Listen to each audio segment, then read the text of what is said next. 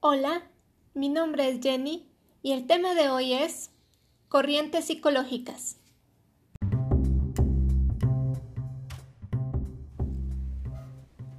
Hoy estoy muy emocionada porque tenemos a la primera invitada de este podcast y me da mucho gusto que haya aceptado tomarse un tiempo de su muy apretada agenda para apoyarme con este proyecto.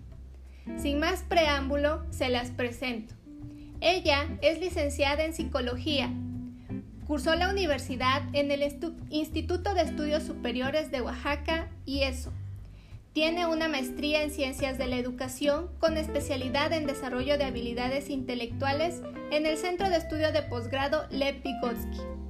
Es doctorante de Ciencias Pedagógicas también por el Centro de Estudio de Posgrado Lev Vygotsky, además de muchos cursos de capacitación y diplomados en atención a adolescentes en el medio educativo. Tiene 15 años de experiencia como orientadora educativa y docente de COBAU. También trabaja en el área clínica y es mi amiga desde hace casi 10 años. Bienvenida la doctora Dinorat de Belén Santos. Hola amiga, muy buenas tardes. Es un gusto saludarte y dialogar contigo acerca de este tema. Asimismo, te agradezco la invitación para ser partícipe de este proyecto. Amiga, otra vez muchas gracias por tu tiempo. En esta ocasión te tenemos a través de llamada, ya que por la situación del COVID no podemos vernos, pero aún así es muy grato escucharte. Bueno, como lo escuchamos en la introducción, hoy vamos a platicar sobre las corrientes psicológicas. Pero antes de eso, quiero hacer un breve resumen del tema anterior.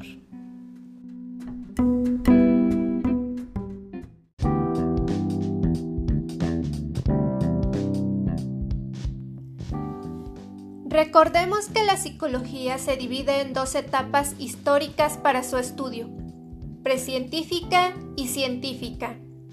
Hasta el siglo XIX, la psicología se consideraba como una rama de la filosofía.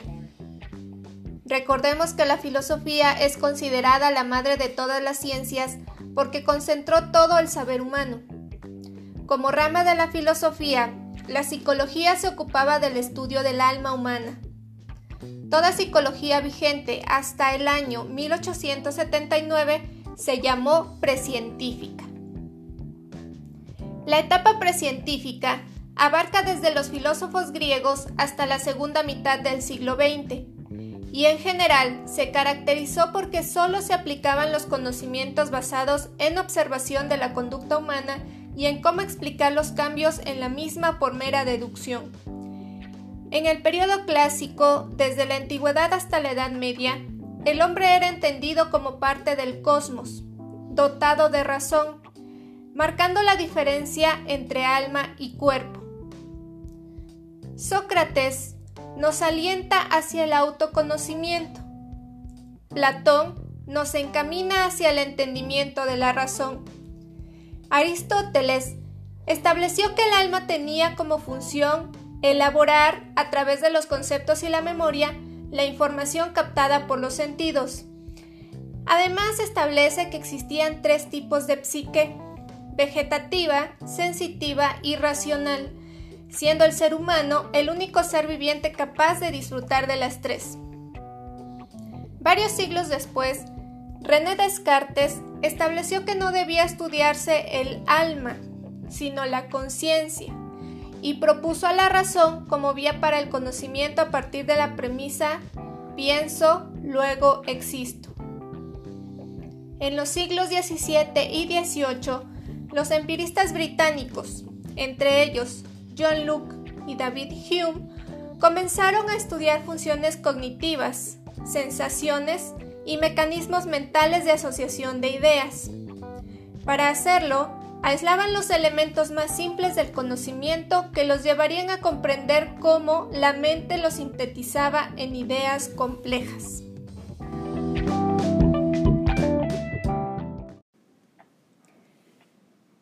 Históricamente, al hablar de las corrientes psicológicas, hablamos de la etapa científica de la psicología. El suceso que hizo que la psicología se convirtiera en una ciencia fue Wilhelm Wundt en 1879, ya que creó el primer laboratorio de psicología experimental en Leipzig, Alemania. Doctora, ¿nos puedes explicar el principal motivo por el que este científico creó el laboratorio y la repercusión que esto causó en el desarrollo de la psicología, por favor? Claro que sí. Toda ciencia requiere de un fundamento científico para ser considerada ciencia, por lo cual la psicología no es la excepción. Precisamente a partir del surgimiento del primer laboratorio en Leipzig, Alemania, en 1879 se le concede dicho crédito. Asimismo, surge la primera escuela o corriente psicológica, el estructuralismo, que será el parteaguas de un largo camino para estudiar al ser humano. Por lo tanto, el estructuralismo desempeñó un papel esencial en la formación y desarrollo de la psicología y sus seguidores pusieron las bases de la psicología como una ciencia experimental independiente de otros campos. Esto dio pauta a que germinaran nuevas corrientes psicológicas que profundizan en dicho estudio. Es así como dichas corrientes emergen y contribuyen a la psicología como una ciencia, con leyes y principios fundamentales. Excelente, muchas gracias por su explicación.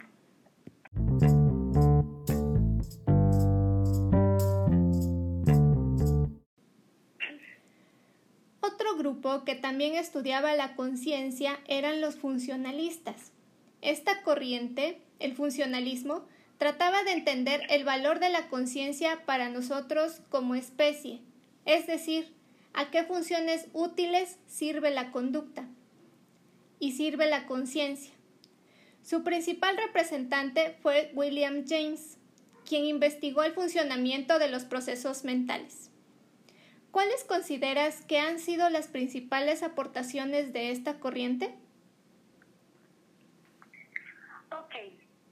Eh, surgió como una crítica al estructuralismo, ya que pretendía estudiar los propósitos y función de la conciencia, los procesos mentales y no sus elementos y estructuras.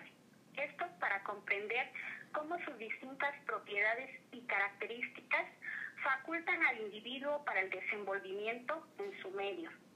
Los principales aportes están enfocados a que subraya el estudio de la mente como una parte funcional, considerando diferentes niveles de atención y recalcando que la conciencia es funcional, cambiante, continua y selectiva.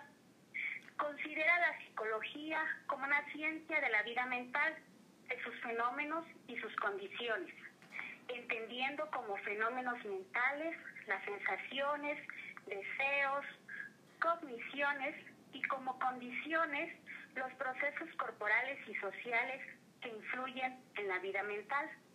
Sus métodos de estudio son la introspección y la observación de la conducta, también la experimentación, incluyendo además el método comparativo. En la evolución histórica de la psicología, antes del surgimiento del conductismo, tenemos a la corriente de la reflexología, la cual estudiaba los reflejos y cuyo autor fue precursor del condicionamiento clásico. Esto es de suma importancia para entender cómo se inicia la psicología como ciencia y comprender algunos principios de aprendizaje de la conducta humana y de la reacción de los animales. El principal representante de esta corriente es el fisiólogo Iván Pavlov, quien en 1889 realizó un experimento que demostró la existencia de los reflejos incondicionados. ¿Nos podrías explicar este famoso experimento y los resultados que obtuvo? Claro que sí. El experimento de Iván Pavlov y sus perros es uno de los más conocidos y los estudios de Pavlov han contribuido para comprender el aprendizaje asociativo a través del condicionamiento clásico.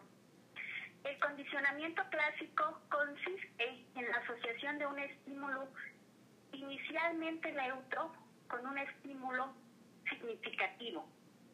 De esta manera, cuando se presenta el estímulo neutro, en ausencia del otro estímulo, se dará una respuesta similar a la que se produciría si se presentara el estímulo significativo. El experimento que demostró la existencia del condicionamiento clásico fue la asociación de un sonido, de una campana con comida. Para lograr esto, Pablo colocó a una serie de perros unos medidores de salivación. El procedimiento consistía en que Pablo tocaba una campana y después se les presentaba la comida. Y obviamente, después de presentar la comida, los medidores indicaban salivación en los perros. Ahora bien, tras una serie de presentaciones de los dos estímulos, campana y comida de manera contingente, Pablo logró que estos quedaran asociados. Esto quedó demostrado porque la presentación del sonido de la campana en solitario lograba provocar la salivación en los perros. Este experimento demostró que un estímulo inicialmente neutro puede provocar una respuesta totalmente nueva a través de la asociación de este a un estímulo significativo. Esto es lo que se conoce como condicionamiento clásico. Los resultados que obtuvo fueron favorables, ya que a raíz de este experimento se ha logrado profundizar en muchos aspectos del aprendizaje humano, como el trabajo con fobias y emociones vinculadas a estímulos. Qué interesante estos, estos experimentos que hacían estos psicólogos en la antigüedad, pero también los resultados tan importantes para la psicología y para que ésta se estableciera como ciencia. Muchas gracias, doctora, por tu respuesta.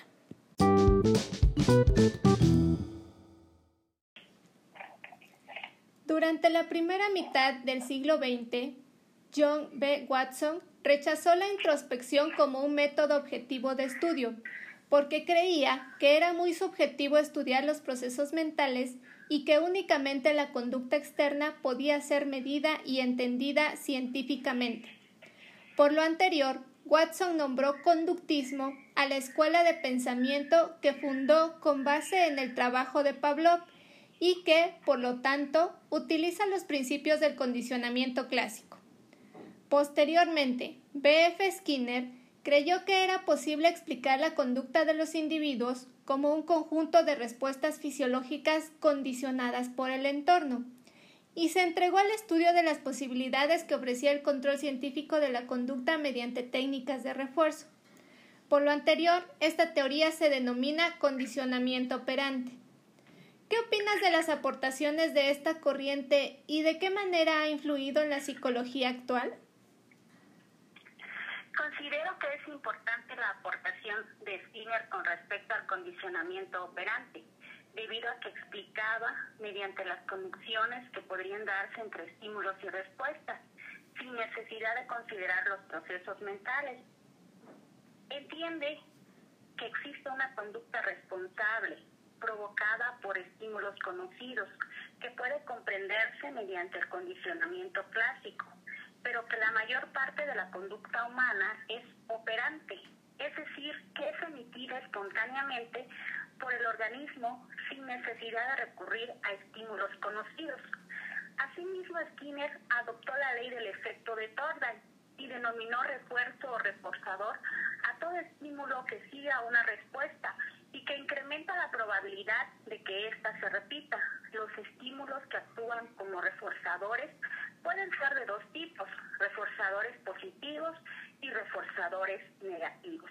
Los primeros se dan a consecuencia que se fortalece la conducta al aparecer un estímulo y los segundos cuando lo fortalece la conducta que suprime este estímulo. Así, el reforzamiento es el uso de determinados reforzadores para favorecer o fortalecer una conducta. Y como estos puede ser positivo o negativo. Ambos tienen el mismo efecto, aumentar la probabilidad de la respuesta. Es importante no confundir el reforzamiento negativo con el castigo, ya que el reforzamiento, ya sea positivo o negativo, siempre implica el fortalecimiento de la conducta, mientras que el castigo supone la disminución o supresión de un determinado comportamiento. La misma distinción que se hace para los reforzadores se puede aplicar a los castigos tanto positivos como negativos. Por lo tanto, este tipo de condicionamiento ha influido notablemente en el ámbito de la psicología educativa, ya que Skinner, al poner de manifiesto a través de su condicionamiento operante que la conducta es manipulable, logró que su teoría fue introducida en la educación para el proceso de enseñanza-aprendizaje. Los educadores tienen una marcada influencia de la teoría conductista operante, ya que para ellos el comportamiento de los estudiantes es una respuesta a su ambiente pasado y presente, en la cual todo ese comportamiento es aprendido. Por lo tanto, cualquier problema de conducta es el reflejo de los refuerzos que dicho comportamiento ha tenido. Como la teoría de los refuerzos tiene que ver con el control de las conductas, los maestros deben proveer a los educandos un ambiente adecuado para el refuerzo de conductas deseadas. Por consiguiente, las conductas no deseadas que el estudiante tenga en el aula pueden ser modificadas utilizando los principios básicos del condicionamiento operante. Qué interesante todos los aportes que el conductismo ha hecho a la psicología, sobre todo porque se basan en la conducta observable y medible. Gracias a esta teoría corriente psicológica se ha consolidado la psicología como ciencia. Los iniciadores de esta corriente, al igual que los autores anteriores, discrepaban con el funcionalismo. No estaban de acuerdo en que la experiencia perceptiva sea un compuesto de sensaciones combinadas, asociadas, mezcladas o fundidas que pueden analizarse en el laboratorio. Interesados en la percepción, consideraban que ésta no se da como un conglomerado de elementos o una suma de partes, sino que se presenta como una totalidad de forma, gestal, que se deshace cuando se le intenta analizar. Proponen una vuelta a la experiencia inmediata y rechazan la artificialidad del análisis psicológico tradicional. ¿Qué te parece esta corriente? ¿Cómo se utilizan actualmente sus descubrimientos? Cabe destacar que esta corriente fue fundada por Max Wertheimer, seguido de Kuller y Kafka, y nació en Alemania para estudiar procesos psicológicos relacionados con la percepción y con el modo en el que se llega a soluciones ante problemas nuevos. Esta corriente me parece interesante porque la mente se configura a través de ciertas leyes. Los elementos que llegan a ella lo hacen a través de los canales sensoriales o de la memoria. Esto permite que el ser humano tenga un enfoque holístico de su experiencia. Los psicólogos de la Gestalt consideraban que los principios de la organización perceptual no solo explican nuestras percepciones visuales, sino también nuestras percepciones auditivas, táctiles y procesos mentales básicos como la memoria. En la actualidad, su aplicación es fundamental con las famosas leyes de la Gestalt, a través de las cuales se describen los procesos por los que nuestro cerebro crea unidades de información cualitativamente diferentes de los datos que le llegan a través de los sentidos. Al ver una imagen, como al tener una idea, somos capaces de crear una imagen global acerca del entorno y sus potencialidades, en vez de limitarnos a acumular información pieza por pieza acerca de lo que nos rodea y luego qué hacer en estos elementos que encajen.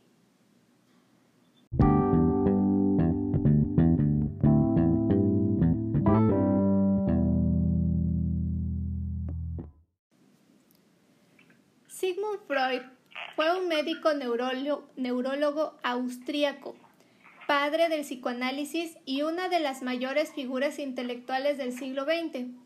Defendió el punto de vista de Charcot sobre la histeria y el uso de la hipnosis. Aunque no es una teoría psicológica como tal, sus aportaciones han sido retomadas para abrir nuevos campos de investigación en algunas ramas de la psicología. Esta teoría sostiene que los datos conscientes son insuficientes para explicar el comportamiento humano. Nos dice que la realidad fundamental es el inconsciente. El psicoanálisis, amiga. Wow, qué profundo, amiga. en efecto, no es una teoría psicológica como tal, debido a que su enfoque nació para fines terapéuticos. Sin embargo, sus aportaciones han contribuido en ciertas ramas de la psicología. Hablar de psicoanálisis es hablar de Sigmund Freud. Freud se centró en el estudio del inconsciente y comparó la psique humana con un iceberg, puesto que sostenía que solo una pequeña parte es visible, el resto se encuentra por debajo de la superficie. Freud pensaba que nuestros pensamientos y acciones están influidos por factores que están fuera de la conciencia y que derivan directamente de nuestro subconsciente. Por lo tanto, la psicología se debía centrar en estudiar estos impulsos inconscientes para poder entender a una persona. Trata de explicar la personalidad atendiendo a la historia de la mente, utilizando la introspección libre de ideas y la interpretación de los sueños como método terapéutico. Fundamenta que el ser humano posee un aparato psíquico que está conformado por el ello, el yo y el superyo. El ello se rige por el principio del placer y es la parte primitiva que permite dar salida sin, sin inhibiciones a nuestras necesidades físicas y psíquicas. El yo, conocido también como ego, se rige por el principio de la realidad, el cual cumple una función reguladora como el director y organizador de la personalidad. El super yo o el super ego es la parte de las demandas morales, es nuestra conciencia normativa. En ella se encuentran las normas morales familiares y sociales que la persona ha adquirido. De igual manera, desarrolló las etapas psicosexuales, considerando cinco de ellas. La etapa oral, anal, fálica, latencia y genital. Cada una de ellas con ciertas características primordiales y considerando el periodo en el cual se ubica. Tiene como objetivo fortalecer a la persona a través de un adecuado autoconocimiento, revaloración y reorientación de la personalidad. Ayuda al sujeto al análisis y al autoconocimiento de su realidad vivencial. Está interesado en indagar los hechos pasados, ya que es la única vía para resolver los problemas actuales. Cabe mencionar que esta teoría de que ya tiene más de 100 años poco a poco se ha ido desestimando porque no, no se sostiene en la ciencia como tal, no se ha descubierto el inconsciente, no se ha comprobado la neurosis, incluso esta parte de la neurosis ya se quitó del manual de enfermedades mentales, el DSM, que actualmente está en su revisión sexta, ¿verdad? Si no me equivoco. De acuerdo, amiga, es verdad. Lo que pasa es que esa teoría en su contexto histórico tuvo mucho auge. Actualmente solo podemos retomar algunos elementos importantes para poder este, proseguir con ella. Así es. Muchas gracias. Vamos a continuar con la siguiente teoría. El cognoscitivismo se divide en varias teorías de acuerdo con cada uno de los autores.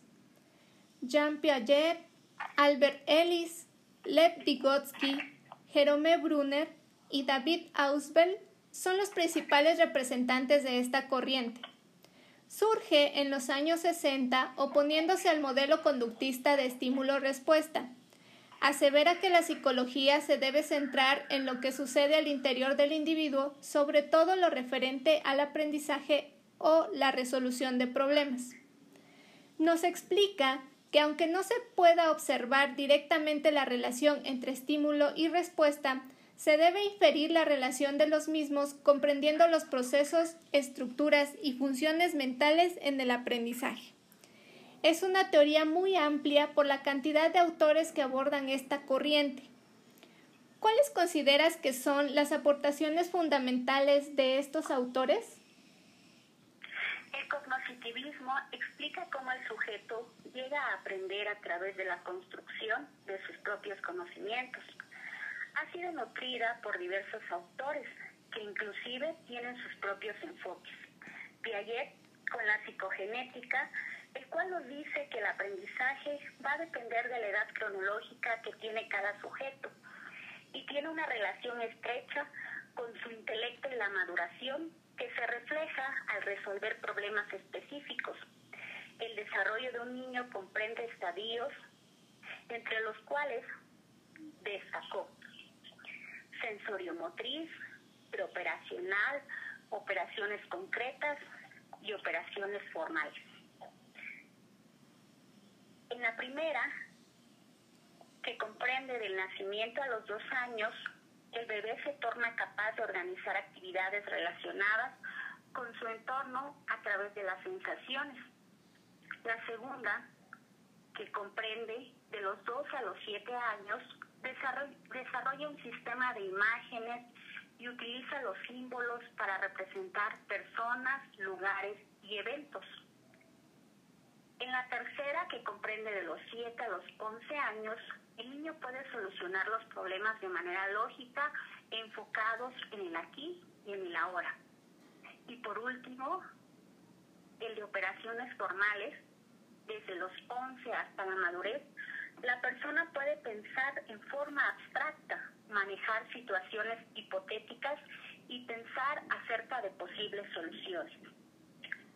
Albert Ellis con la terapia racional emotiva conductual, considera que los problemas conductuales y emocionales podían tener su génesis a partir de sus tres puentes, el pensamiento, la parte emocional y la parte conductual. Enfatizó en cómo los pensamientos inciden en las alteraciones psicológicas. El desarrollo de este programa terapia racional emotiva conductual tiene gran impacto en el ámbito educativo, ya que los aprendizajes básicos de este programa permiten que el individuo se oriente principalmente a generar en la persona una autoimagen de competencia positiva en la gestión de sus propios pensamientos y en la capacidad que estos tienen de ser modificados que pueden ser apoyados o refutados en función de las evidencias objetivas halladas. Por otro lado, Lev Vygotsky, con el enfoque histórico-cultural, nos dice, el hombre es social por naturaleza y que al interiorizar las relaciones sociales las convierte en estructuras de la personalidad. El hombre no es la única variable del aprendizaje, el contexto también debe tomarse en cuenta desarrolló el concepto de zona de desarrollo próximo. Toda persona se mueve en dos dimensiones, lo que es capaz de hacer en el momento actual y lo que está preparado para hacer, aunque no lo haya hecho aún. Es decir, podemos distinguir entre lo que el estudiante ya sabe y lo que el estudiante aún no está preparado para aprender porque es demasiado difícil todavía. Entre ambos supuestos se encuentra la zona de desarrollo potencial que se vincula a lo que el estudiante es capaz de hacer si se le ayuda u orienta. Brunner, con su aprendizaje por descubrimiento, nos aporta que el sujeto es un ente activo en el aprendizaje y el proceso de conocer no se limita a grabar información del exterior, sino que ha de operar con ella por tal de convertirla en conocimiento. En este sentido, considera que el aprendizaje tradicional de las escuelas se ha basado demasiado en un proceso de adquisición de información descontextualizada. En oposición a esto, propone un aprendizaje por descubrimiento, en el que el sujeto aprenda y se ve estimulado a conocer a través de la curiosidad, la motivación y el autoaprendizaje, siendo el docente un guía para ello. David Auswell con el aprendizaje significativo. Los requisitos básicos a considerar en todo aprendizaje significativo son las experiencias previas, que son conceptos, contenidos y conocimientos, la presencia de un profesor mediador, facilitador y orientador de los aprendizajes. Los estudiantes en proceso de autorrealización, en este proceso la interacción será para elaborar un juicio valorativo, un juicio crítico. En tal sentido, un aprendizaje es significativo cuando el aprendiz puede atribuir la posibilidad de su uso, es decir, de su utilidad, al nuevo contenido aprendido, relacionándolo con el contenido previo. El proceso de aprendizaje significativo está definido por la serie de actividades significativas que ejecuta y actitudes realizadas por el aprendiz, las mismas que le proporcionan experiencia y a la vez esto produce un cambio relativamente permanente en sus contenidos de aprendizaje.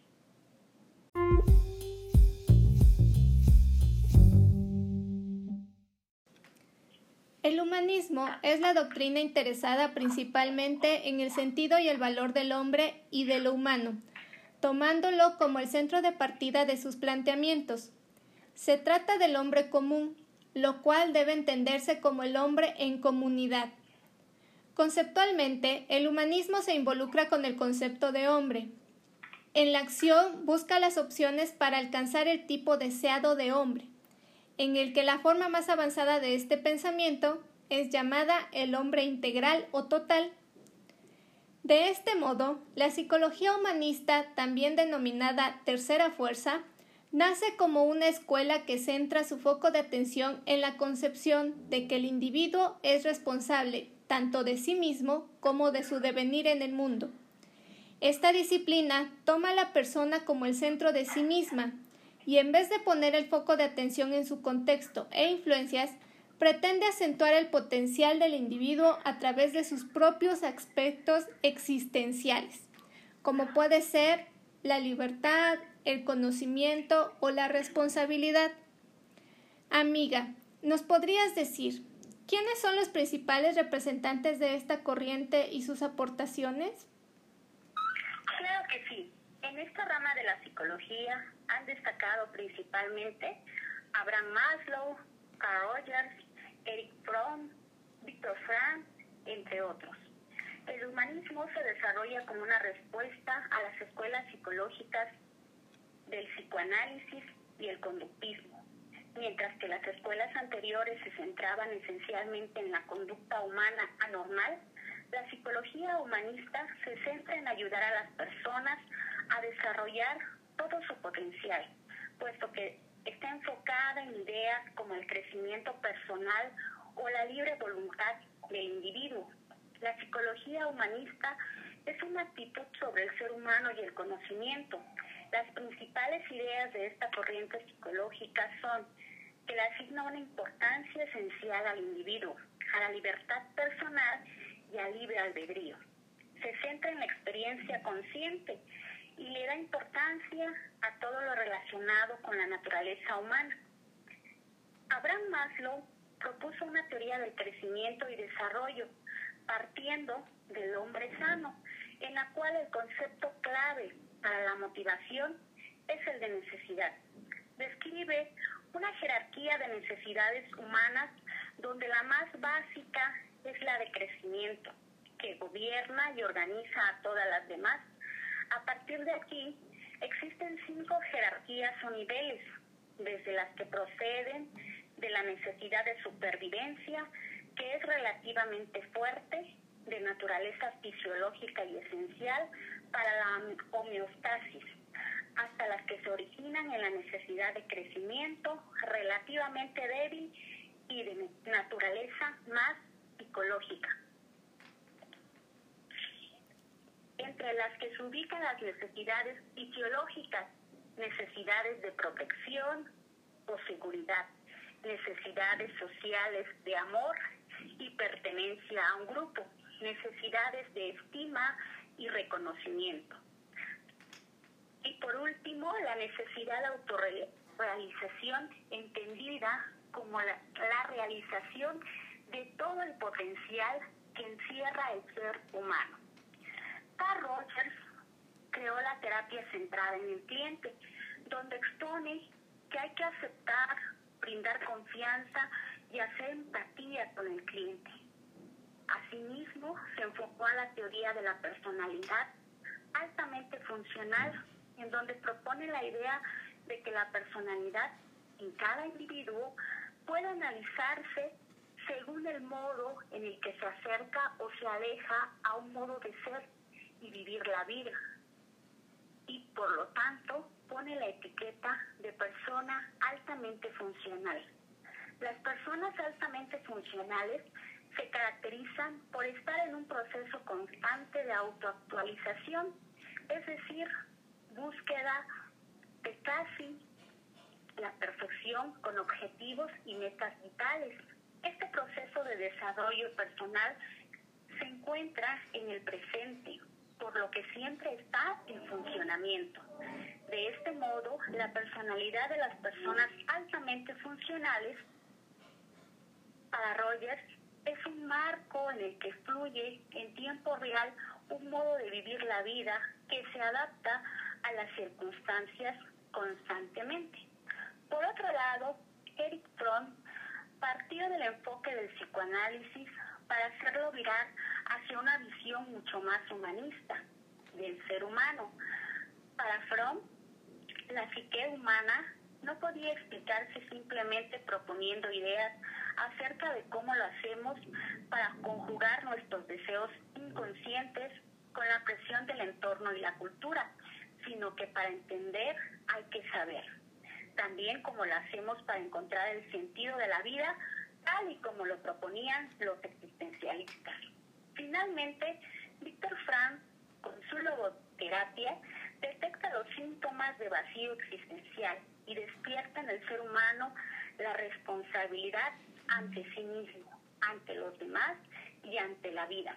La logoterapia intenta hacer al individuo plenamente consciente de sus propias responsabilidades, razón por la cual ha dejado la opción del por qué, ante qué o ante quién se considera responsable esta persona.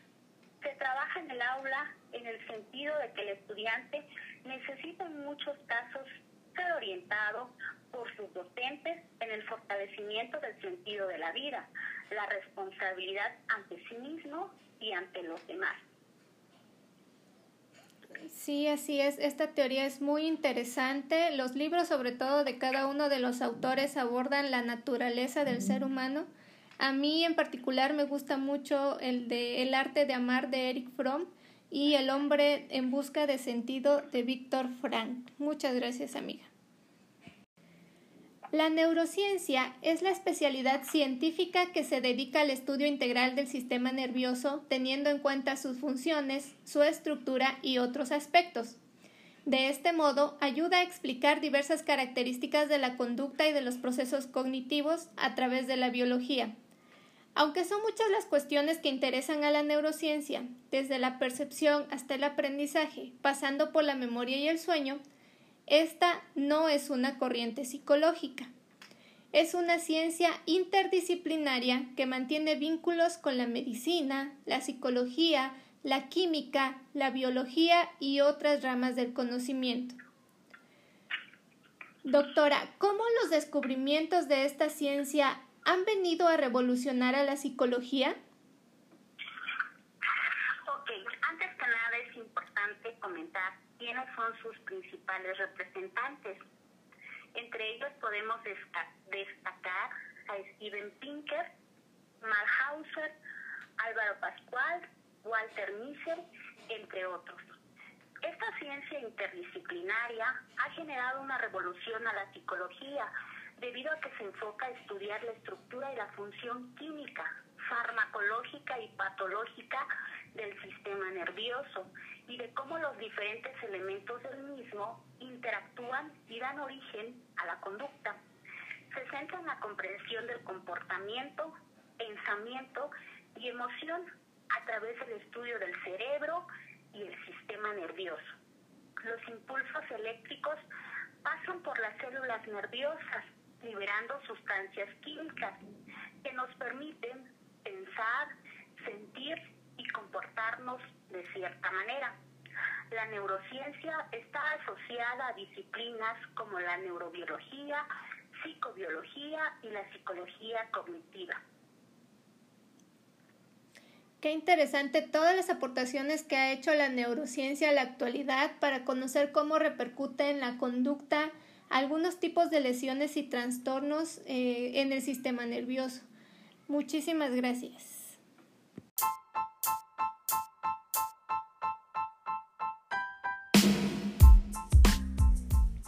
Amiga, para concluir, ¿cuál es la corriente psicológica que sigues y por qué? puedo comentar que las distintas corrientes psicológicas intentan describir distintos aspectos importantes la conducta, el desarrollo cognitivo, las motivaciones, entre otras muchas cuestiones. Por lo tanto, cada una de ellas son importantes y aportan herramientas esenciales para estudiar holísticamente al ser humano. Sin embargo, expreso que las corrientes que han contribuido a mi práctica en el ámbito escolar y clínico es la gestal y el humanismo.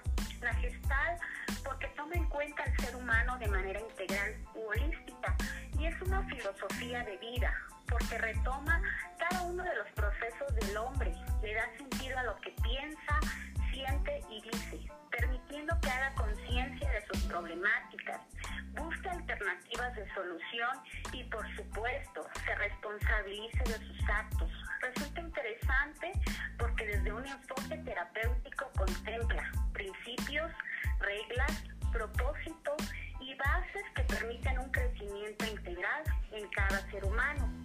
El humanismo permite que el ser humano se convierta en resiliente precisamente a través de la humanización de su ser favoreciendo su crecimiento en todas las esferas de su vida, permitiendo así motivarse a sí mismo y hacer frente a sus propios conflictos, tanto internos como externos, coadyuvando para ello al restablecimiento de su propio equilibrio. En ese sentido creo que estamos un poco en, estas dos esferas diferentes, tú en el área humanista un poco más enfocado a lo emocional y yo un poco más a lo racional, porque tú sabes perfectamente que yo soy filosóficamente conductista y también eh, enfocada al área cognitiva. ¿Verdad, amiga? amiga. pues qué interesante todo lo que hemos conversado. Espero que nuestros receptores también se hayan interesado y me gustaría que nos dejaran su opinión, ya sea en notas de audio por medio de la aplicación de Anchor o en los comentarios de clase por escrito. Dino, agradezco infinitamente tu tiempo. Muchísimas gracias por tu apoyo. Sabes que te admiro mucho. Amiga Jenny, muchas gracias por la invitación. Espero que en otro espacio tengamos la oportunidad de reencontrarnos y conversar. Excelente día, amiga. Hasta la próxima.